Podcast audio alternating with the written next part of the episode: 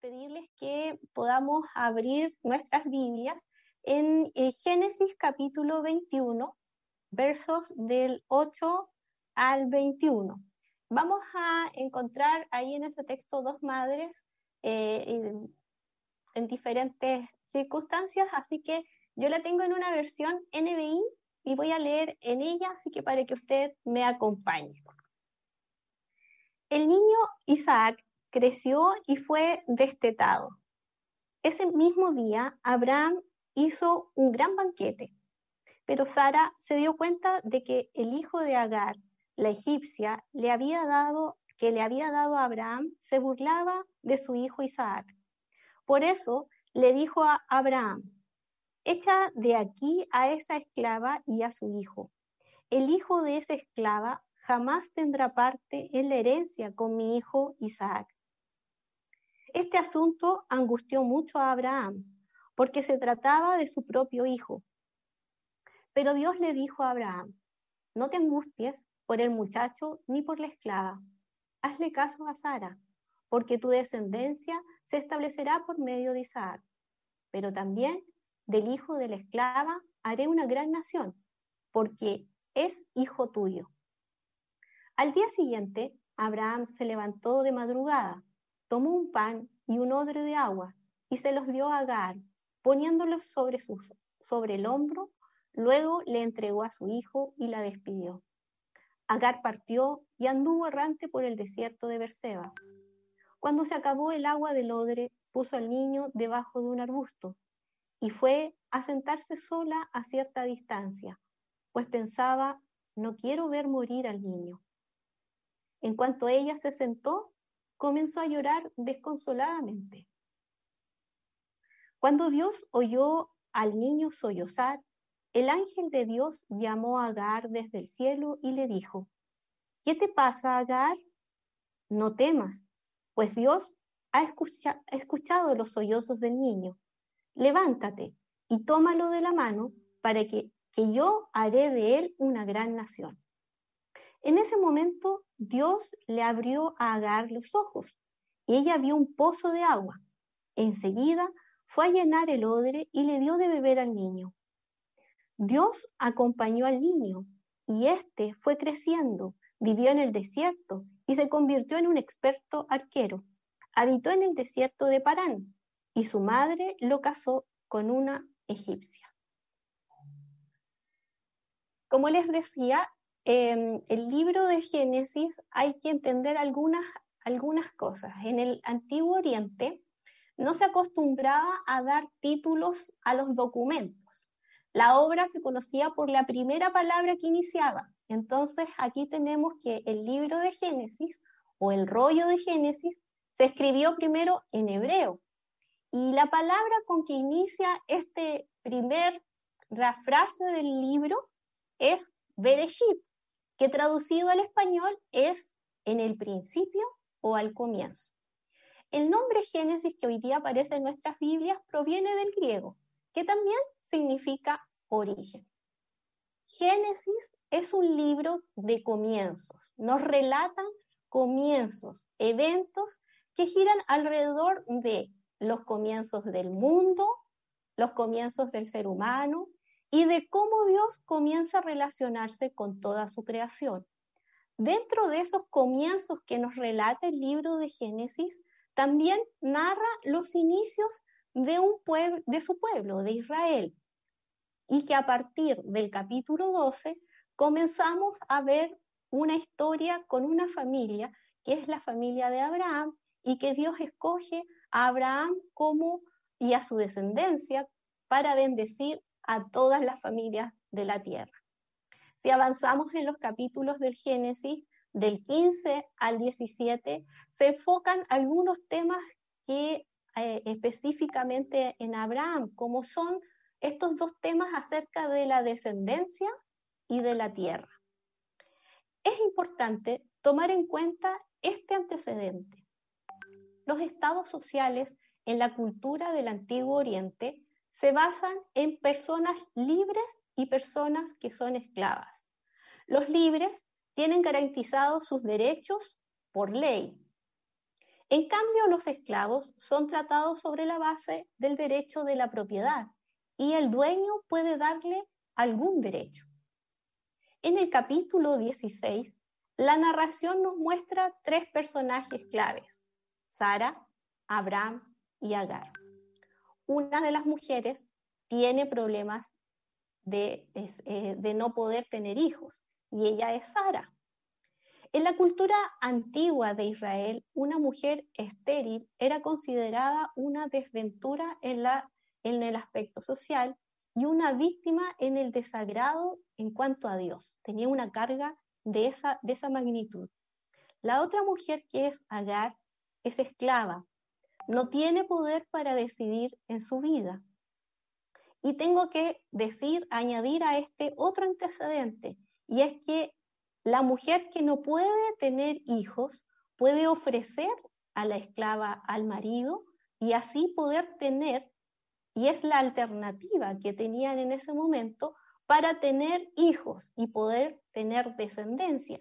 Y es así como Sara entrega a su esclava Agar para que pueda tener un hijo y así nace Ismael. Ismael significa Dios ha escuchado.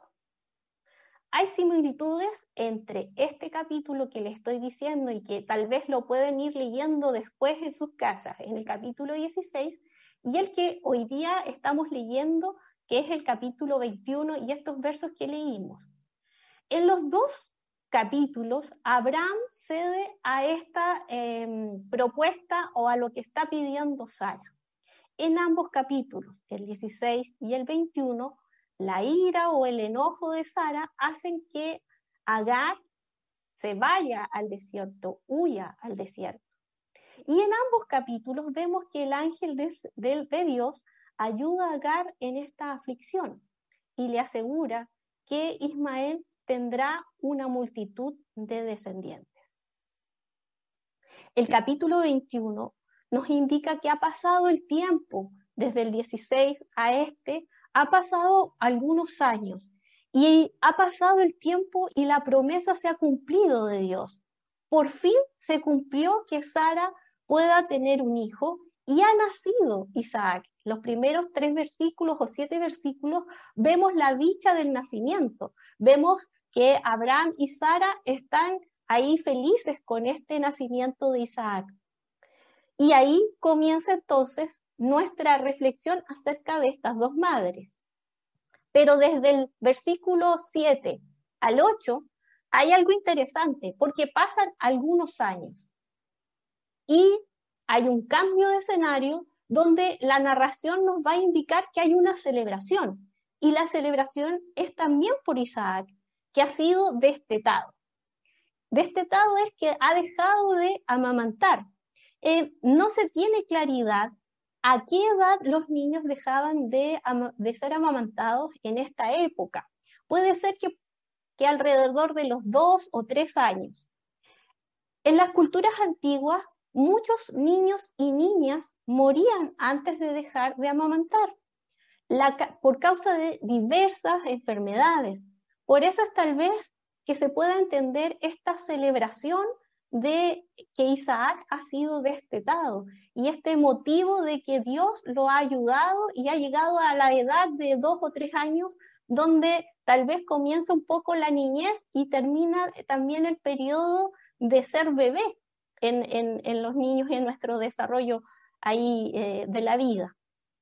Este capítulo tiene alegría, tiene celebración, pero también tiene conflicto, tiene angustia y tiene tristeza. Los versos que eh, nos ayudan en esta reflexión se pueden dividir en las acciones de los personajes que estamos viendo y que podamos ir eh, observando. Desde los versos del 8 al 10 podemos ver las acciones y reacciones de Sara. Cuando observa que Ismael que puede que tenga en este momento entre 15 o 16 años, se ha burlado de su hijo Isaac, se, produce entonces una tensión en la narración. hay un conflicto y este conflicto se va a resolver con una consecuencia dramática para Agar y su hijo Ismael.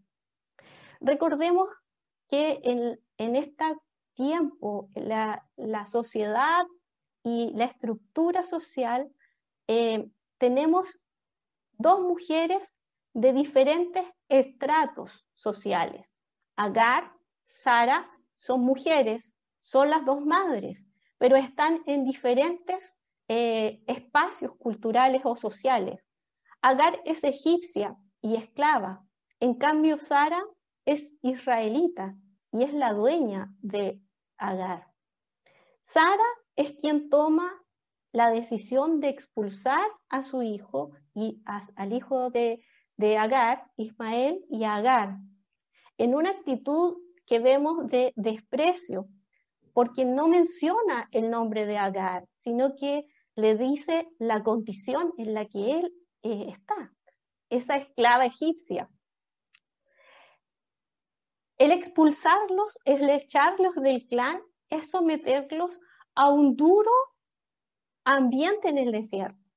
Los expone tal vez a una muerte segura. El hijo de esa esclava jamás será parte de la herencia con mi hijo Isaac. Ese es el verso 10 que describe un poco la tensión de esta, de esta escena. Hay, una, hay un conflicto de poder.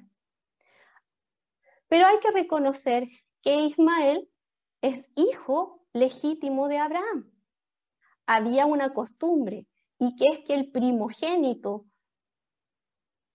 tenía que tener una doble porción de la herencia, porque era el primogénito. Y en este caso, Ismael era el primogénito legítimo no era una persona que era aparte del clan, sino que era el hijo de, em, de Abraham.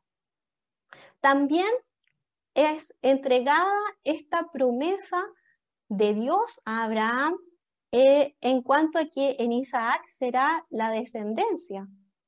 Entonces, no se puede reconocer a qué tipo de herencia se está refiriendo Sara en esta exclamación bastante dura, bastante, eh, se podría decir, cruel, pero no se, no, se, no se puede distinguir a qué tipo de herencia se refiere. En los versos del 11 al 14, las acciones y reacciones de Abraham eh, es que primero escucha la demanda de Sara, pero al escuchar esta demanda eh, muy fuerte de expulsar a su hijo, él, a él le produce una cierta angustia y un cierto dolor de la, desde la manera de que va a perder a su hijo, a su primogénito. Es su hijo Ismael.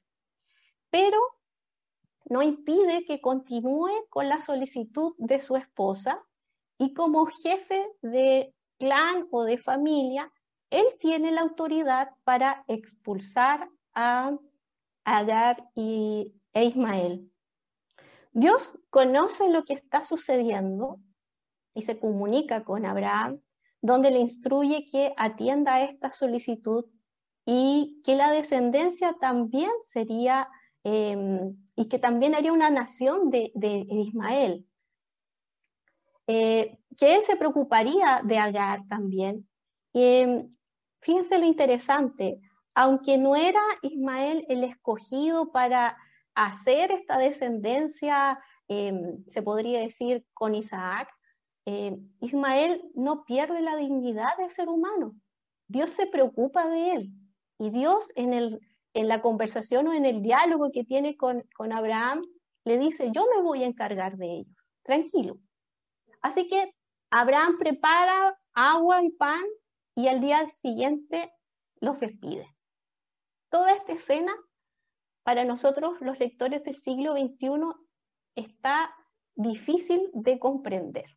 Es muy difícil de entender cómo un padre deja ir a, su hijo y a, la madre de su hijo en estas condiciones. Pero está cargado también de dolor, angustia y pérdida. Y eso a nosotros cuando lo leemos como lectores del siglo XXI, nos hace esos sentimientos em, en, nuestra lectura.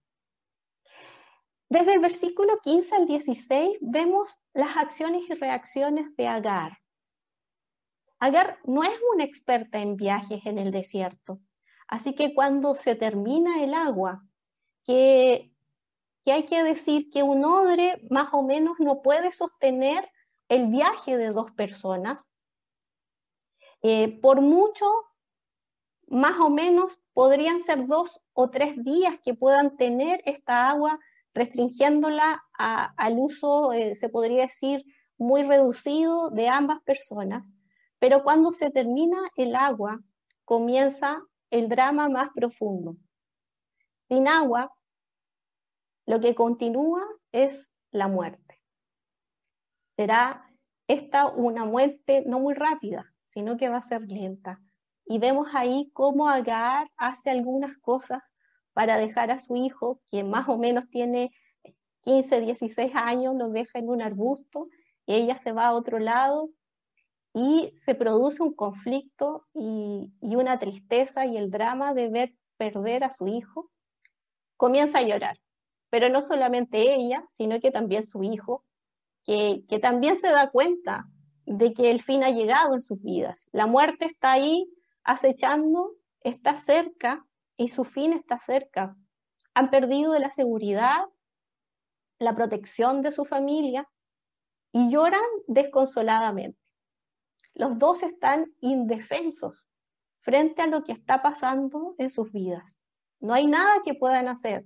Las esperanzas están en, en nadie, porque nadie los puede socorrer.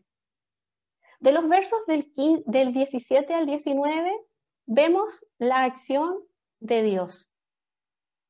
Esta es la segunda intervención que vemos de Dios en este relato. Él ha escuchado el llanto de ambos, de Agar y de Ismael. Y hay una pregunta que el ángel le hace a, a Agar. ¿Qué tienes, Agar? Es entonces cuando vemos la acción salvadora de Dios, que le dice que no tema. Dios ha escuchado el llanto y abre entonces los ojos de Agar y puede ver un pozo de agua que lo tenía cerca, puede llenar ese odre de agua y se lo da de beber a Ismael y toman agua y como que pueden vivir y continuar el viaje. Vemos la compasión Vemos a un Dios compasivo, a un Dios que eh, da consuelo, que rescata y que realiza este rescate en favor de estas personas. El relato termina con el verso 20 y 21, donde el narrador nos explica en cierta medida qué es lo que pasó con Ismael. Dios se hace cargo de Ismael y de su madre y tienen un futuro la historia termina con Ismael creciendo y desarrollándose como un ser humano, se podría decir, normal, con, con todos los derechos y con todos los deberes que en ese tiempo se tenían. El texto de hoy nos muestra a dos madres, pero me voy a referir a una, que es Agar, a una mujer y a una madre que no tiene la oportunidad de decidir en su condición de esclava. No le permitieron pensar en su maternidad. No le, no le permitieron decir o decidir si quería ser madre, sino que otros, y en el caso de ella, su ama, decidió por ella. Agar tiene dos encuentros en su vida con Dios. En las dos, Dios le muestra y ella vive circunstancias de injusticia y de desesperanza. Pero ahí Dios le muestra que está cercano a ella. Es una persona que tiene esta relación con Dios y, ve a un Dios cercano y desde ahí ella reconoce a Dios en, en, algunas acciones. Y si ustedes ven esos dos relatos, van a darse cuenta de que ella expresa en frases qué es lo que ella entiende en, de esta relación con Dios. La condición social de, Agar no impide que Dios la vea, que la escuche y que vea sus necesidades. Con la figura de Agar podemos identificar cómo hay mujeres que en ciertos momentos de en nuestra sociedad son relegadas, cómo hay madres que por condiciones sociales han sido relegadas, echadas y tal vez ignoradas y olvidadas. Por sostener esta vida, por sostener esta maternidad, hay muchas mujeres que luchan solas, solas ante un sistema para sacar adelante a sus hijos e hijas. En muchas oportunidades, esta, esta maternidad en soledad produce desesperanza, produce un futuro incierto, producen ciertas circunstancias que son difíciles de sostener.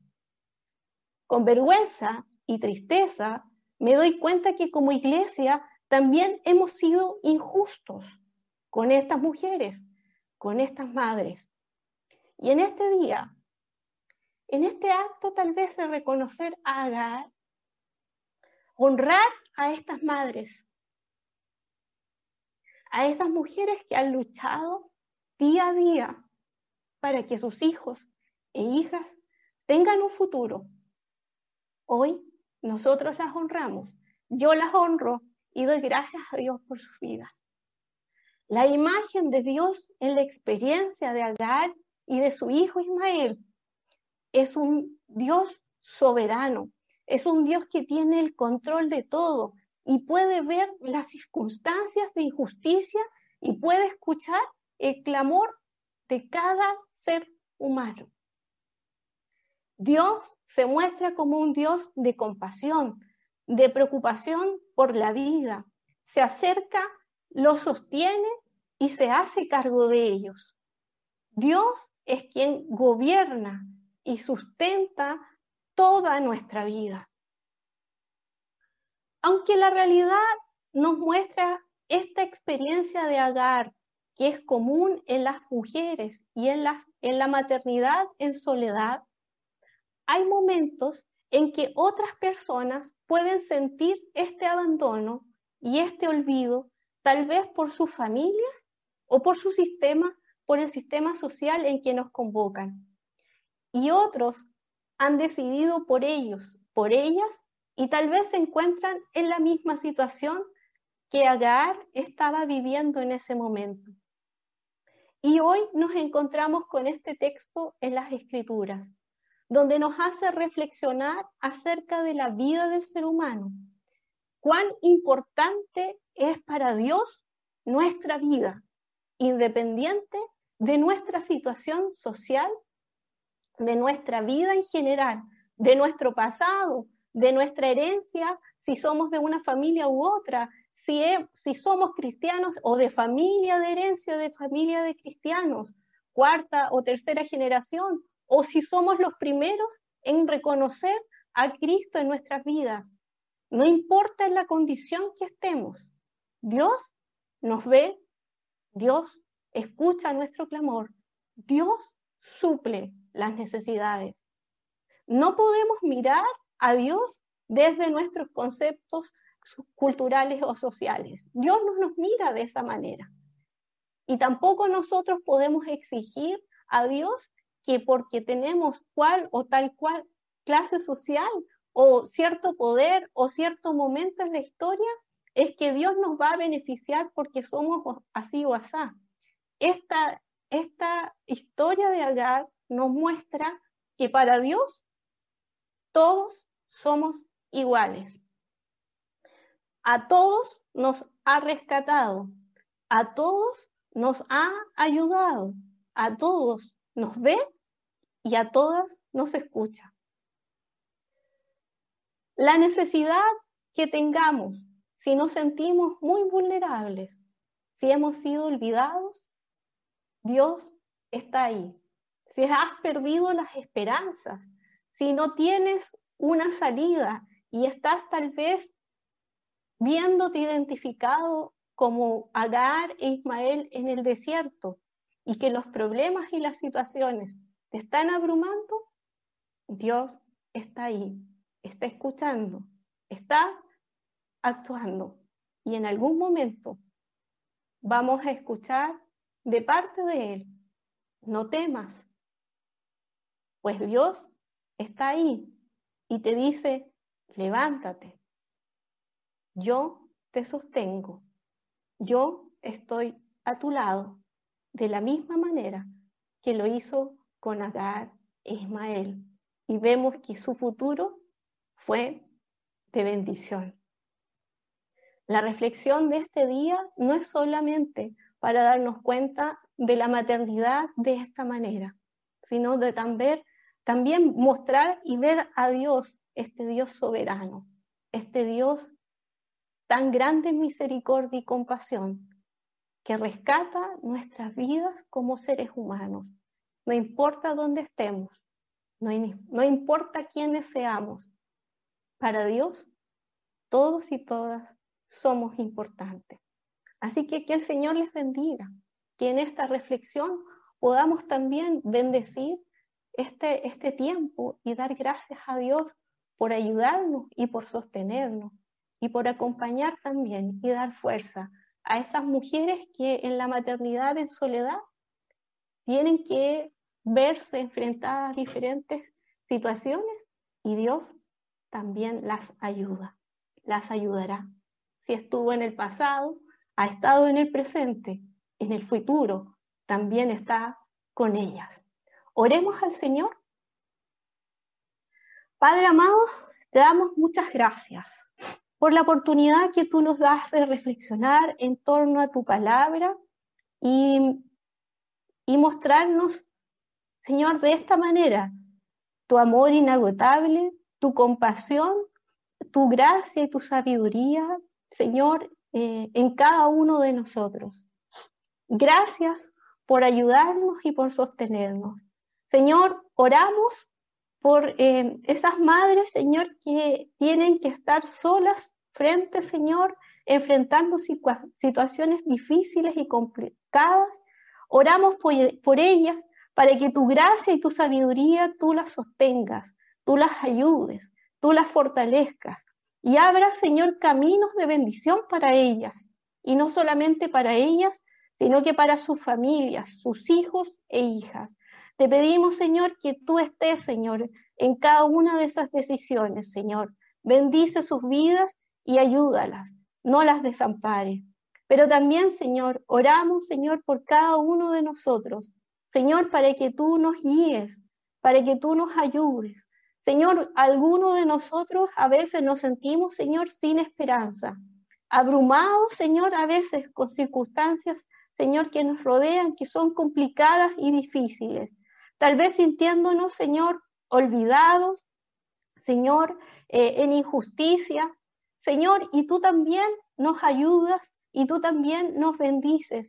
Tú también abres puertas, Señor, y, construyes caminos junto con nosotros. Y te pedimos, Señor, que nos ayudes, que renueves nuestra fuerza, que nos traigas esperanza, Señor, y consuelo, que tú nos ayudes. Y, Señor, te damos gracias por rescatarnos, por ayudarnos y por acercarse a nosotros, Señor.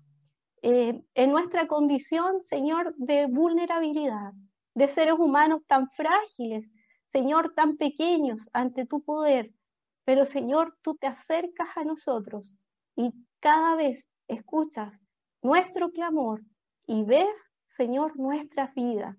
Te damos gracias por ser ese Dios cercano que siempre está a nuestro lado, viéndonos y escuchándonos, Señor, en cada una de nuestras vidas. Muchas gracias, Padre, en el nombre de Jesús. Amén.